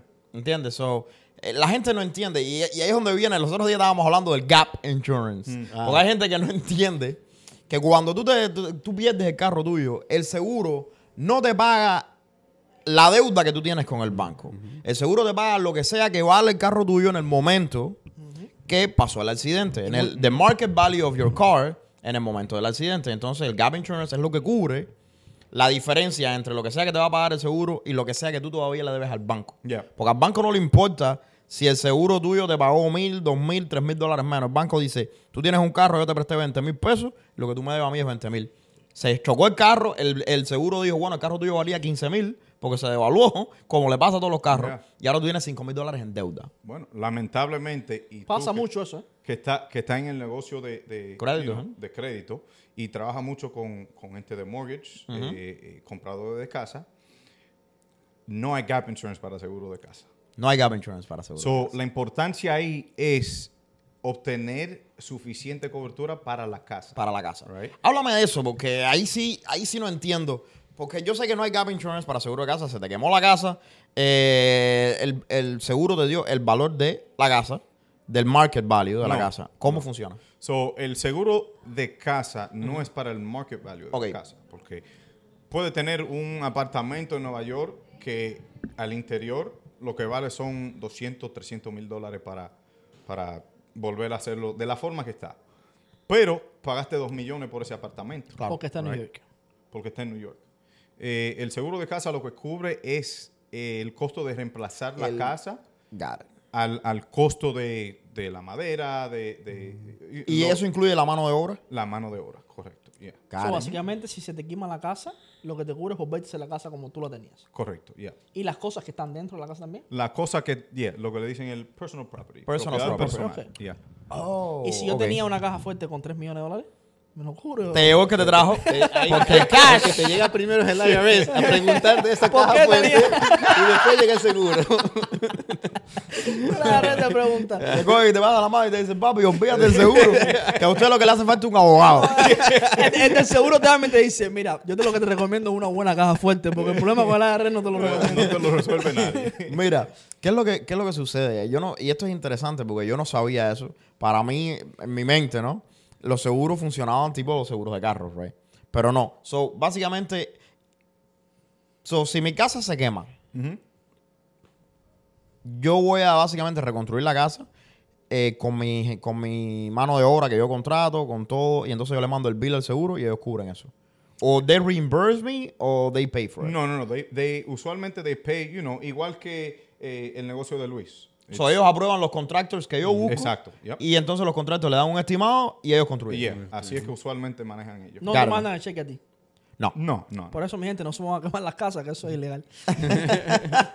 So, Eh, una- ¿cuál, es, oh. ¿Cuál es el tipo de. Perdona, ¿cuál es el. eh, cuando, cuando tú haces este tipo de trabajo, eh, ¿cómo funciona esa parte? Porque yo sé que tú te. Sí, te has dedicado no, yo he tenido clientes ya donde sí me llaman, me dicen, mira, ya hicieron el claim, eh, prácticamente mando el estimado y ya de ahí obviamente uno ya empieza y ellos te van pagando. O sea, si es un trabajo pequeño, lo hago, ya me mandan el cheque, eh, ya terminado. Luis llega, dice tres baños, cuatro casas, ajá. me hacen falta 28 cispas de cerveza para tres días. Eh, fuego. La cerveza no puede faltar, ¿eh? No, si estás en construcción. Ese es el combustible de la, de la construcción. Con eso se mueven más rápido los Sí, muchachos. sí, sí. Dice, hay, hay un comercial de, de, de ah, Dunkin' Donuts que dice American Run. Johnson Ron Dunkin', sí. Ajá, American Ron son Corona, papi. Con corona. American Ronson Corona. Con coronas. y en modelos. Yo lo que tenía una preguntita, disculpa que te Ajá. interrumpa. O sea, eh, llegando al tema eso de la, de- de- de- del seguro. eh, o sea que la gente que pagaron 50 mil, 80 mil más durante el COVID y se le llega a quemar esa casa. O sea que hoy en día esa gente perdió ese dinero si se le llega a quemar y... O sea, porque la mucha gente durante el COVID pagaron las casas más de 50, 80 mil dólares lo que estaba valorizada en el momento. So, si se le llega a quemar, digamos, a esa gente hoy día una casa, Dios quiera no pase, pero a alguien se le llega a quemar y pagaron 80 mil más, O sea que ahí ya van a estar endeudados con esos 80 mil. Oh, No, no, no, no, no. Porque Ah, el, al fin y al cabo, si ellos construyen esa casa en, en el mismo lot, de la misma forma que, que estaba antes de Sí, que el, se el mercado, el, el valor de mercado debe ser similar Yeah, o superior, yeah. porque ahora es nuevo. Ah. Yep. Yeah. Porque eso es otra cosa, ahora es nuevo. O sea, si ahora yo, si se quema mi casa que era antigua, y ustedes saben más de esto que yo, y el seguro viene y me dice que vamos a reconstruir de la misma manera, ahora tengo una casa que es nueva. So, ahora el, el valor de la propiedad mío es likely to be higher. Yeah. Es más propenso a estar más eso. So. No le quiero dar ideas a nadie, pero... Y más ahora- en esta En zona esa, ahora sí. mismo. Y- Vamos a pero decirlo. si se le llegan a Vamos pasar a, quemar, por favor me llaman al 551. Mr. Credit. Vamos a decir una cosa, mi gente, no estamos incitando a nadie que queme casa, ni que eso es un delito federal, por favor. No hagan esas cosas. Así que vamos a dejarlo ahí en el podcast sí. porque No, eh, y, y no, y hablando, y no, no, y hablando Hay un que poco más, hablando un poco más en serio, como vendedor de seguros, ¿cuál es tu seguro favorito de vender y por qué? Buena Yo, yo diría, sinceramente, el seguro de casa. Seguro de casa. casa. Yeah. Uh, por dos razones. So, primero, el seguro de casa es, I mean, es el hogar, right? Si yo consigo el seguro de casa de un cliente, um, la confianza de un cliente para que me, me dé el seguro de casa, ahí viene el seguro de auto. Claro. right? Um, por ahí compraste una casa o tienes una casa, está endeudado, endeudado eh, necesitas un seguro de vida. Claro. Um, y, ahí es que empieza, right? So, como dije, el package rate. Claro. Eh, eh, eh, aumenta el retention rate. So, la probabilidad de, de que ese cliente se quede contigo Es mayor. es mayor. Um, y la segunda es, I mean, uno como latino ahora es que estamos comprando casa más que nunca. Claro. right? Somos Um, la- so- the number one Ignici Yeah, yeah. comprando casas hoy por hoy No, en y los se Estados estima, Unidos. estaba viendo otro día en, en una estadística, se estima que para el 2030 vamos a ser la, la comunidad de minoría que más haya comprado casa durante los últimos 10 años. yeah. Yeah, un- ¿Cómo van los números? La proyección de los números. Yeah, un orgullo grandísimo, grande, grande. Um, y eh, como todo, como una casa, eh, eh, cómo empezamos, right? El foundation es lo más importante. So, volviendo al tema, tú lo mencionaste, assets. Antes, eh, quizás no te importaba tanto el, el seguro que tenía porque no tenía assets. Si te demandan, no, no hay gran cosa de que van De a conseguir de ti. Yeah, pero ahora, comprando casa, es lo que yo le explico a los clientes. Ahora es más importante la cobertura que tú tengas en el seguro de auto Que nunca. que antes, porque ahora eres dueño de casa. Right? El equity, la inversión que hiciste, tiene que protegerla. Además, si tú, tú- si tú eres el- la persona que produce la mayor parte del dinero en tu casa, ¿ok? Y tu casa tiene una deuda, y el día de mañana tú te mueres y tú no tienes seguro de vida, ¿quién va a pagar por, esa, por ese mortgage? Yeah. Tu, pues, tu esposo y tu hija pueden pagar por ese mortgage, porque quizás tú quieras estructurar no solo seguro de carro y no solo seguro de casa, pero también un seguro de vida. Si algo te pasa, Yeah. que ese seguro de vida pueda pagar esa casa. El otro día tú estabas ¿me hablando de eso. Y, eso es así. Y, y me- a mí me puso a pensar, por el otro día tú estabas hablando de eso en las redes sociales, que los ricos, y, y yo lo he escuchado muchísimo, transfieren su fortuna por los seguros de vida y tal. Y me estaba pensando y decía, bueno, tiene lógica porque cuando tú heredas, cuando tú heredas la casa de tus padres o de quien sea, eso eh, dentro de los taxes es capital gain. Todo eso es taxable. Y Yeah. Y by es a taxable. lot. Yep. Capital gain es 40%. 40%, es mucho. 50%. Yeah. ajá. Es como una stock de, de mercado de valores, una propiedad que has vendido. Yeah. Entonces, si tú lo estás transfiriendo a través de un seguro, it's not capital. gain. No se paga taxes en eso. No pagas taxes, no. y, y yo pensando, ¿no? De las pocas veces que pienso así profundamente, y dije, hace mucho sentido eso. Brother, imagínate Bueno. que, tú, el- que tú te mueras y tu seguro de vida cubra, por ejemplo, los pagos de la propiedad. Yeah. Tú, tú- tú sabes, el, ya que tú te mueras es, un- es una desgracia para tu familia. Pero que, que tú te mueras y ahora perdemos la casa. Y los dejas o tengamos que estar en corte. Yeah. O tengamos que estar en corte fajado por el patrimonio tuyo. That's- de eso es una mala situación. Yeah, y uh, tú mencionaste antes lo del seguro de vida que no es taxable, right? Yes, dependiendo del seguro. de Dependiendo de qué tipo. El seguro de, de- de vida que tiene con el trabajo no es suficiente, uno. Y dos, it is taxable. Ya. It is. Con el, con el trabajo. Con el trabajo tuyo. Yeah, la mayoría del tiempo, Eso la póliza que tienes con el trabajo. con el trabajo, la mayoría del tiempo, Okay. Group Life Insurance, eso es taxable. Taxable. Okay. So, por eso es otra, otra razón por qué es importante tener otro. Y si te va del trabajo, ya no No, hay que muchos seguro de seguros de trabajo que son gratis. Yeah. Porque, por ejemplo, tú trabajas, cuando tú trabajas para PNC, tú tienes un seguro de 50 mil dólares life insurance free. Te lo da PNC. Es un grupo. Pero él tiene una pila de estipulaciones que hay veces que hasta si después que me retiré ya no sé de trabajo, ya no tengo seguro. Y entonces después que me retiré, ya tengo 65 años y ahora mi seguro es mucho más caro. o, o probablemente I'm not insurable porque tengo un millón de problemas de salud. Yeah. Ok, Déjame educarme un poquito. Una póliza, por ejemplo, por una persona como yo, no tiene que ser exacta. Dame un. lo- en los casos que tú has visto. Una- un hombre de 30 años que tenga familia, dos hijas. Con la barriga eso es un millón de dólares que al mes. tenga esta barriga, pero buen estado de salud, buen estado de salud. ¿Cuánto, ¿Cuánto más o menos es una póliza al mes? Bueno, yo tengo 31 años. Yo saqué un... Tu parece que hice tiene un- 17, brother. ¿Qué es lo que tú haces? ¿Qué es lo que tú haces? Dame, dame el secreto de la Aquí donde tú me ves yo tengo 15. Parezco 45. 15 años de, de vida dura. la vida me ha tratado fuerte. No, ah, pero ah, 31 años, yo lo conseguí fue el año pasado. 30 años, lo que le dicen convertible term, un millón, lo que pago son 120 dólares al mes. al mes. Al mes. Pero la ventaja, la diferencia entre esa póliza y lo que le dicen un regular term es que de esos millones, entre los próximos trein- 30 años, 25 años, puedo convertir una porción o completamente el millón a, a lo que le dicen permanent life, whole life. Whole life. Yeah. Y Me también... quedé un poquito atrasado. Yeah. So, ¿Cuál- I mean, explícale la okay. diferencia entre whole life and term. Sí, Yeah, eh, so, repítamelo en life- español ahora porque. Yeah, eh, eh, so, el whole life es una póliza permanente Para la vida completa. para la vida completa. Hasta que So, te mueras. Hasta que te o mueras. te matemos. So, si tiene, si, pa- si consigue una póliza de 50 mil dólares hoy y paga, vamos a decir, 100 dólares al mes, eh, va, va a pagar 100, mil- 100 dólares al mes Hasta por el resto de tu vida, por esos 50 mil. Eh, una póliza, lo que le dicen term, de, eh, de término, es por una, un cierto año, una cantidad de años y ya para. Y usualmente pierde lo que pagaste. So, si tiene una póliza de 30 años de término, ya después de esos 30 años, si está pagando 50 do- es más baratas o quizá pague 25, dol- 25 dólares al mes, pero ya después de esos 30 años perdiste lo que pagaste usualmente. Hay una, hay una póliza que le dicen eh, ah, ah, que puede recuperar lo que pagaste a esa póliza. Una pregunta. Como hispano al fin, siempre buscando la Yeah. trampa a las cosas. Eh, yo pago 25 dólares al mes por una, por una póliza de un término. Ujú. De 30 años, pongamos. Ya. A los a 29 años, ¿puedo pasar toda esa póliza a una de whole life o no?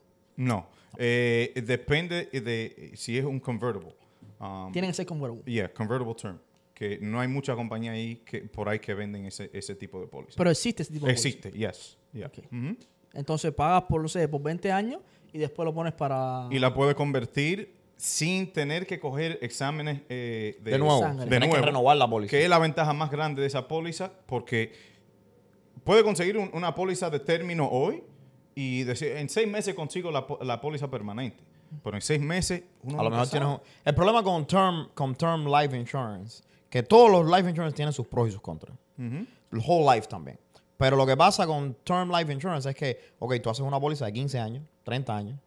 I think they go hasta 30, ¿no? Hasta 30. Hasta ya. 30 años. Entonces, aquí a 30 años tienes que volver a hacer la póliza de nuevo. So, tienes diferentes tipos de, De requisitos. de requisitos en aquel momento, porque ahora eres más viejo. So, tu póliza goes up. Yep. Pero al mismo tiempo tienes más problemas de salud.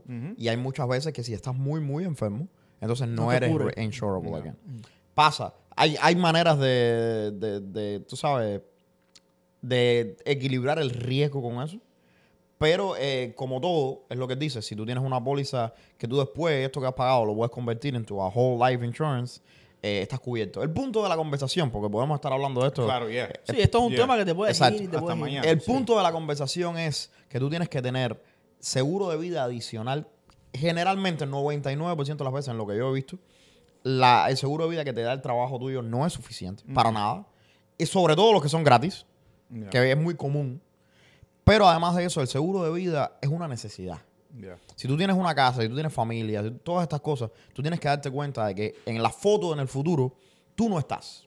Y si tú no estás, que tú eres el hombre que hace el dinero, y tú tienes un negocio, y tú no estás y eres el que pagas la renta, y tú no estás y eres el que pagas la casa, y tienes familia, y tienes niños, y tienes todo esto, hay deudas que hay que pagar, que cuando tú y tu esposa están casados, tú te mueres, tu esposa es, es- es responsable por toda esa tarjeta, por todas esas tarjetas de crédito, te lo digo yo que me dedico a eso. Eh, hay No, y mortgage que hay que deudas de pagar. casa también, el mortgage, todas esas cosas. Eh, si no, te vas para foreclosure, todo ese tipo de cosas. Si no, eh, las universidades, las escuelas de los niños, todas estas cosas. Y el seguro de vida es la solución a eso. La- los latinos vemos mucho Netflix y nos da por pensar, coño, eh, no sé si el seguro de vida me va a pagar o no me va a pagar. No, no, no. La respuesta es cuándo te va a pagar. Porque morirte te vas a morir. Es cuestión de cuándo. Y, y eso tiene un contrapunto. Y el contrapunto es el nivel de vida que le puedes dejar a tu familia. Porque vamos a decir que tú tienes una póliza por un millón de dólares. Y en 10 años tú te mueres, ni que Dios lo quiera. Tú estás dejando a tu familia en otro nivel de vida. Yeah. Y tu familia pasó a ser de una, una familia de clase media a tener un millón de dólares en el banco. Yeah. Y la gente no se pone a pensar eso. Eso es una herencia que le estás dejando Claro. a tus hijos. Brother, le pagaste la casa a tu esposa, le pagaste la escuela a los hijos y le dejaste 300 mil dólares en el banco. Yeah. Exactamente. Y no tuvieron que coger ningún dolor de cabeza cuando te moriste. No lo dejaste con deuda. Y pagaste por tu funeral, que es caro. decimos aquí, ¿eh? Yeah. Y, y no es nada más teniendo, siendo dueño de casa, teniendo familia. El que no tiene familia también y no es dueño de casa también debe de conseguirse el, el seguro de vida. Una- Porque con, eh, saliendo de la, uni- de, de la universidad con 21 años, está en buena salud. El seguro permanente te sale baratísimo. Claro. que es baratísimo. Bueno, para tirar un, no- un número, eh, 50 mil puedes pagar 30, 40 dólares al mes. Oh, wow. right? En un futuro te vas a casar, quizás piensa comprar eh, eh, casa, eh, activos, um, tener hijos, right? ¿Por qué no comprarlo ahora, Claro. desde joven, en buena salud, en vez de esperar 15 años, ya una edad más, más, más yeah, y ya después de tener los hijos? y- no. Nada más, tienes que entenderlo. En muchos casos también el seguro de vida tuyo se vuelve una herramienta que vas a usar en la vida tú mismo. Hay muchas pólizas que podemos hablar de esto que te permiten borrow against the, the cash value of your, of your policy. Y eso son un millón de No cosas. iba- que no iba a tocar hablar. en ese No tema, íbamos a entrar vamos ahí. ahí- Pero una No pregunta, a cuando entrar yo me siento con un asesor como tú, vamos a hablar de seguro de vida, por ejemplo. Yeah. Tú tienes como un spectrum de posibilidades donde yo puedo escoger el tipo de seguro que acomoda como mi situación financiera. Yeah, claro. So, yo trabajo muy eh, mucho con un financial advisor. Ok. Um, él, eh, él- increíble lo que hace él. Él se sienta con los clientes.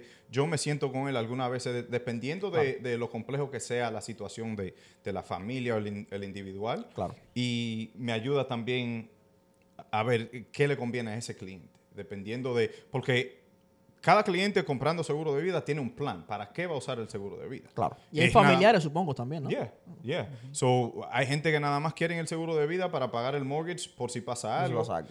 Que quieren dejarle el dinero para la universidad a, lo- a los niños. Que quieren pagarle la deuda para dejarle sin deuda a, a- al A la wife familia, o la familia. ¿Qué, qué es lo más que te cubre un seguro de vida?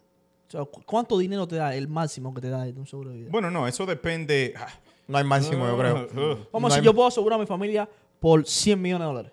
ya, sí, tienes. Si Si tienes para pagar los premios, sí. Yeah. No, porque esto me, me viene una, una cosa a la, a la mente. Y la mayoría de los padres, tú eres padre también, trabajamos para dejarle a los hijos Yeah. un futuro. Y nos, a veces nos ponemos a invertir y a hacer cosas que no, que no sabemos si en 30 años van a estar ahí. Y ahí están los negocios, son cosas que tienen alto riesgo. Pero si yo cojo y hago una póliza de 100 millones de dólares, pago, no sé, mil dólares al mes. No sé cuánto cuesta una póliza de eso. Va a ser mucho más que eso. Pon un ejemplo, o dos mil dólares al mes. Ajá. Pero mucha gente pone hasta mucho dinero en las cuentas de los hijos. Claro. Y cuando llegan 30 años no tienen eso. Y se mueren en 10 años y no tienen eso. Pero vamos a decir que yo pongo, no sé, 3 mil dólares al mes en una cuenta de seguro. De por vida. Que sea hasta cuando yo me muera. Whole life. Cuando yo me muera, mis, mis hijos van a tener 100 millones de dólares. Correcto. Estamos hablando que no importa qué pase. Yo cuando me muera, mis hijos se van a quedar millonarios. Y no millonarios con un millón de dólares, sino con 100 millones de dólares. Es decir, que los voy a poner en otro nivel social totalmente distinto. Yeah. Y seguro de vida es eso. Question.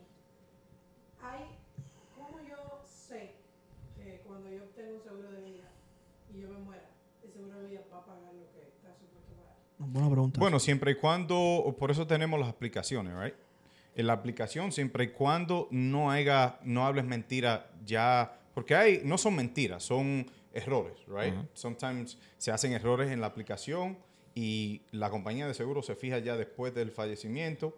Um, pueden hacer varias cosas. Una de las cosas es que en vez de no pagar el seguro, ellos lo que hacen es que Remodelar- le rebajan, remodelar la- remodelar la póliza eh, ejemplo, si tú en la aplicación dijiste cuando la compraste a los 20 años no fumaba, ya a los 30 años quizás fumaste. fumaste, esa Eh, idea de que porque fuma o no fuma, no te van a pagar, eso no pasa así siempre. Te pagan menos, maybe. Pero eh, de acuerdo a las estadísticas, yo estuve leyendo esto porque tú en, caí en la conversación esta. Un gran porcentaje de las compañías aseguradoras de seguro no pagan los premiums. No porque no pagaron los premiums, es porque la persona dejó de hacer los pagos o la, la póliza se venció. Pero cuando la persona se muere y la póliza está activa, casi te estoy hablando 90 y pico por ciento de las veces, Yeah. con muy pocas, y el 90 y pico es cerca de 98, casi todo se paga. Es que a la compañía de seguro, esta idea de que, la- de que tu seguro va a romper el banco, eso no funciona así. Yeah. Eh, La compañía de seguro no tiene ningún problema pagando ese benefit, Aunque créeme. Voy para el contrapunto de eso. Porque me pasó en lo personal y al suegro mío le pasó. Saludos si estás viendo el podcast. Eh, después creé una compañía un poquito más grande de car carrier, de mover carro. Y un seguro para una compañía de esta, estamos hablando de casi oh, ciento y pico mil dólares al año. Eh, si hicimos un poquito de número, no, no recuerdo cuánto pagaba al mes, pero estaba entre los 8 mil y a 10 mil dólares mensuales. Eso es bastante dinero. Yeah. Y lo que pasaba con esto es que tenía unos deductibles grandísimos. Así que si le si hacías un daño al carro, básicamente tenías que pagar el daño tú. Y, y el peligro de esto estaba es que cuando le hacías el daño al carro, te quedabas sin seguro. Te cancelaban la póliza y te quedas sin seguro. Porque le hiciste un daño al carro. El del negocio. Es de negocio. Yeah, so en ese caso, porque eh, con, yo sé que con los seguros de, de camiones también es, es similar, eh, es si hace un reclamo con la compañía. Si no hace el reclamo y paga de... Pero es que ese es un problema. Yo tengo un negocio que está- sí tiene alto riesgo, pero yo compro un seguro para estar cubierto. Como al primer daño que yo le haga a- a- al seguro, me vas a quitar el seguro o, o tengo que pagar un deductible grandísimo. Si yo estoy pagando el seguro, que no es barato, Yeah. es- específicamente para eso, para estar cubierto. Y, eh, y- y cuando haces un reclamo, te sale en el sistema una compañía, si vas a una compañía nueva, la compañía lo ve de forma que eres un riesgo más, más alto Claro. para tratar de, de, eso de pérdida, right? Cada, cada compañía, cada cliente tiene lo que le dicen, el- igual que el credit score, tienen un insurance score, un, un, un score de seguro. Personalmente, FICO también take care of that, you know that, right? No, no. Entonces, Cuando tú vas a FICO, tú tienes un, un auto score que te va a dejar saber cuando vas a sacar un auto loan. Ellos tienen algo parecido cuando se trata de seguros, que te erase you y te dice qué tan, qué tan riesgoso tú eres para los seguros. Yeah. Yeah, so cada vez que hace un reclamo, Your, risk go- your, your risk goes up. so te van a cobrar, cubrir más, te van a cobrar más, Te y también hay más. compañías que no te van a aceptar. No te aceptan. Yeah. No te aceptan. Yo me recuerdo que pasó, ah, desafortunadamente pasó algo y en un punto que las compañías no lo aceptaban y no querían, no querían. Y, y los que te aceptan son a rates súper altos. Y- pero es parte de, de la industria. Yeah. Desafortunadamente es algo que es bien riesgoso y pay the cost. Yeah. Es lo Pero que hay. yendo para atrás negocio, que ya tenemos poco tiempo, ¿cuál es la infraestructura que se necesita para montar un negocio como el que tú tienes? Y la pregunta caliente que no se te puede olvidar, y con eso vamos a cerrar. Okay. Es que po- postproducción está aquí con el hacha Yeah. en, la, en la mano. Yeah, pero ah, para empezar el negocio de, de- de asesor de seguro, lo primero son las licencias. right? So, Licencia. tiene que ser la licencia de lo que dicen property casualty. So, eso es para vender seguro de casa, de auto, ah, seguro comercial. Eso tienes que estudiar y tomar una prueba del Estado. Yes. ¿Y cuánto cuesta? Um, alrededor puede pagar 200, 300 dólares por las clases, dependiendo de dónde, si es online. Hay clases, yo creo todavía que puede tomarla en persona. Y después de eso paga por cada vez que tomas el examen también. ¿El examen cuánto cuesta? Ah, yo creo que ahora quizás 50, 60 dólares. Oh, como 200 por Sí, las clases. estudias, 50. vas a hacer la prueba, también te hace falta, me imagino, sacarte la licencia para life insurance. Yeah. Te hace falta tener la licencia de seguros de vida. ¿Cuántas licencias en general? Bueno, dependiendo de el- el- los tipos de seguro que quiere vender. Yo ahora mismo tengo tres. Yo tengo el Property, Casualty, Life y estoy sacando ahora el Health para vender eh, seguro de disability. De salud. Oh, Right. nice, nice. So, una vez que tienes todas las licencias, comienzas, eh, vas a una compañía, sacas la, la franquicia, en este caso tú estás con Goosehead, eh, y ya lo otro que te queda es coger el training y empieza la parte de- del entrepreneur. Yeah, yeah. Y Ahí es que- donde empieza el pollo del arroz con pollo. Yeah. Aquí es donde la mayoría de la gente se, la, se le dobla la rodilla. Cuéntame Yeah. cómo fue que, que tú te desarrollaste en esta parte. ¿Cómo fue que empezaste a buscar los clientes? Eh, los clientes lo empecé fue por eh, networking events. So, Te aparecían en los lugares. Oye, yo vendo seguro, aquí está mi tarjeta. Yeah. Um, y las redes sociales. So, Wow. Yo, usted, tú eres uno de los seguidores míos. Tú has visto, yo lo que tengo son cuatro o cinco fotos ahí. Yeah, yo sé, yo Con sé, las sé. redes no soy, nunca he sido muy bueno. Vamos a hacer una cosa.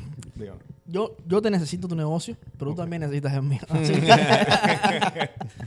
así que cu- cuando terminemos, vamos a hablar. Vamos a ver. Yeah. Ah, pero las redes sociales también yo he visto que, que han ayudado. Los pocos que yo he subido de, de video, tengo realtors, eh, tengo prestamistas también, Claro. Que me han mandado mensajes, hey, vamos a juntarnos, um, que es una ventaja muy grande. Yo trabajo, trato de trabajar mucho lo más que pueda con realtors y lenders que, que son buenos. Claro. Yeah. Um, No, y que de esa manera puedes ayudarlo a los clientes de ellos a, a obtener el seguro de casa ese que se necesita. So, yo creo que, que lo que tú haces va de, más de la mano, ¿no? Con muchos con muchos profesionales. Yeah. Eh, Luden, ¿estás listo para pregunta caliente? Yo estoy listísimo porque no sé si dejar la compañía y ponerme a vender seguro. Cuéntanos, eh, vamos a hablar de dinero, porque la gente, la gente que, que ve este programa siempre quiere saber, bueno, esto me gusta, pero quiero saber, háblame de, de la, de cómo es que le dicen, del cuarto. No, sí, sí, porque de los chelitos. está Los bien. chelitos. 40 mil 40 mil dólares, déjame decirte que eso para los calameros está duro. 40 mil dólares son 40 mil dólares. Yeah. Más la licencia, más el Claro. tiempo que tienes que invertir. ¿Cuál es el return of investment? ¿Qué, qué fue lo que Cuando en tu primer año de tu compañía, ¿cuánto dinero fue que pudiste hacer y cuál ha sido el mejor año que has tenido? Bueno, eh, mejor año que va a ser este. Porque Bueno, sí, sí, pero no me el llegaba al final. No. Es el segundo. So, yo lo que tengo son 16 meses Ok. en el negocio. El primer año yo me gané, ya después de expenses y todo, yo creo que me gané, eran entre medio de 30 a 40 mil dólares. Wow. Eso no es Limpio. limpio. Yeah. So, cogiste tu, tu return of investment el primer año. yes. Yeah. Um, That's really good. yeah. uh, pero, no, no, no. Return on investment no. Ok. So, limpio no. El return on investment, acuérdate, son 40. So, vamos 40. a decir casi en cero. So, Sí, bueno, pero bueno, el dinero que pusiste Lo trajiste Lo- para atrás yeah, el lo- mismo año. Correcto, yeah. Ya ahora el segundo año me ha ido mucho mejor con lo- los renewals. Claro. Las renovaciones. Sí, viene todo el dinero del año pasado. Correcto, yeah. So este año um, yo creo que va a ser mucho mejor. Eh, Uno tiene que empezar y todo depende, le- como cualquier otro negocio, eh, te llega lo que tú le metes Estos al números me gustan, me gustan, porque me estás diciendo que hiciste 40 mil dólares aproximadamente. Limpio. Limpio el año pasado, Yeah. right? Eh, de esos 40 mil dólares, probablemente. ¿cuál es, o, o dime la caída que tuviste, el porciento de caída que tuviste? de, retain. eso? Eh, sí, de, cuán- de esos 40 mil dólares todavía, ¿cuántos clientes tienes de esos? Sin, sin contar los que estás creando este año. Yo diría la mayoría. Ese número no lo he chequeado, pero yo diría la mayoría porque toditos todavía lo conozco de nombre. Claro. Yeah. Ok, vamos a decir que básicamente lo que me estás diciendo es que los 40 mil que hiciste el año pasado, los vas a repetir este año sin esfuerzo. Eh, yeah, pero no. Porque el año de inicio con la franquicia yo también pago, le pago a la franquicia para que me haga el servicio. So, yo, no, yo no le doy el servicio a los clientes. La mayoría, dependiendo Claro. del tipo de servicio que necesite, yo le pago a la franquicia. Yo tengo un equipo ah, de, de servicio. De servicio, Yeah. claro. Um, so, el, el primer año yo pago 20% de la entrada de las Claro. comisiones y ya después de eso, cada renovación pago 50%. Claro. So, ya con las renovaciones, con una franquicia que es distinto, yo pago un poco más ya el segundo, tercer, ya después del primer, primer año pago un poco más. So, Claro. quizás de esos 40 mil, que Hagas tu 50%. 50%. yeah. Sí, pero lo que me estoy refiriendo es que son clientes que tú no tienes que trabajar. Claro. Porque ya los es tienes. revenue. Ahora, Tú tienes que entender que este tipo de negocio, lo bueno de esto es que mientras más años tú estés en el negocio, Yeah. Más más dinero. se pone y llega un momento que se convierte en un monstruo. Eh, Y es, es lo que, te- lo, que el- la atención que quería llamar es, es eso, es que ese dinero que tú hiciste el año pasado no es un dinero que tienes que volver a buscarlo este No. año. Un dinero, el por ciento que sea, vamos a decir que es un 20% de lo que hiciste el año pasado, pero todavía es un 20% que tú no tienes que trabajar. Aunque se queden nada más 85% de los clientes del año pasado. Ya. Ahí está. eso, yeah. Entonces So- ahora este año es gravy. Porque este año sales a buscar nuevos clientes y doble, puedes doblar los números. Correcto. Es un negocio que, sinceramente, es para la persona que sea paciente, Claro. que trabaje, meta el esfuerzo los primeros dos, tres años. Y después tú ves las frutas de verdad. Yeah. and You, you get to... Yeah. Yo te voy a ser sincero, los negocios míos que son parecidos son así también. Yeah. Es algo que el primer año haces un poquitico y tuviste que trabajar mucho. Entonces el segundo año ves un poco más. Pero a medida del cuarto, quinto año ya tú entonces de verdad empiezas a ver todo el trabajo acumulado ese Que en otros negocios no tanto, porque en otros negocios si no estás arriba de, de los clientes, coges dinero adelante, pero tienes que estar arriba del, de- de la- del caballo todo el tiempo. So, a mí me gusta mucho este tipo de negocio. Eh, Es un modelo bien atractivo. yo te voy a ser sincero, nadie en la industria completa de, de los Estados, en los Estados Unidos enteros, no hay ninguna industria que haga, que haga más dinero que la industria de los seguros. Yeah. Er- Está seguros y después real estate. Eh, pensé que Red State estaba- No. Ninguna industria en la industria de los Estados Unidos, eso yo, yo estaba en esta conversación con un realtor amigo mío, es seguros de vida. Seguros. O sea, la industria de los seguros es la industria más grande financiera en los Estados Unidos enteros. That's how much money. Eso es cuánto dinero hay en este, en este Yo creo que es parte de la sociedad civil. Ya. Es parte de, de lo que somos. So, ya ustedes lo saben, mi gente. Edward, te quiero dar las gracias por estar con nosotros acá hoy. La invitación queda abierta. Te vamos a invitar en un par de años más. Habla con ese hombre, por favor. Ponle un seguro de vida que eso está al explotar en algún lado. Yeah. Nah, Y- vamos, a- vamos a hablar mutuamente porque yo creo que podemos hacer mucho dinero juntos. Claro que sí. Pero vamos a hacer una invitación porque yo creo que tu producto también es un producto que hay que vender. Claro. Y estamos como cocinando un programa especialmente para vendedores y lo podemos sentar a la mesa, ¿por qué no? Podemos- Vamos a darle una invitación a la mesa, a la mesa roja. a mesa redonda roja No, mesa cuadrada azul. O triangular. So, verde. Edward, lo que vamos a hacer, estamos haciendo una mesa de vendedores. Va a venir, vamos a, estamos entrevistando y vamos a hacer un especial en el que van a haber dos o tres gente que nosotros consideramos que están fuera de liga en esto de las ventas. Top performance. Y te vamos a, te vamos a traer, porque we're gonna talk about sales. Solo ventas. Técnicas de venta, cosas que nos han pasado. Va a ser el super fun. Vamos a estar dándonos unos tragos. Eso tiene que decirme qué es lo que tú tomas. Tienes que tomar, ¿eh? ¿Entiendes? Y entonces no tienes que tomar. Tú puedes tomar agua si quieres. Pero no te lo No aconsejo porque lo más malo que hay es estar sobrio con tres gente borracho al lado. Pero va a ser una cosa muy, muy nice. Así que nada, la invitación está abierta. Eh, quiero darte las gracias de nuevo. Luis, gracias, mi hermano, porque lo que tú haces siempre está compaginado con todas estas cosas. Y me encanta cuando tú nos das esa, ese toque personal de todo lo que te ha pasado, que, que ha sido mucho. so, muchísimas gracias por estar con nosotros. Gracias, muchachos por todas las preguntas. Y mi gente, muchas gracias por estar con nosotros en otro episodio de Business Business en Chanclas. Nos vemos la semana que viene. Si quieres contactar a Edward, te vamos a dejar la información en el enlace en la descripción de este video. Así que asegúrate. Después no digas que no te lo dijimos, ya nosotros te dimos la última.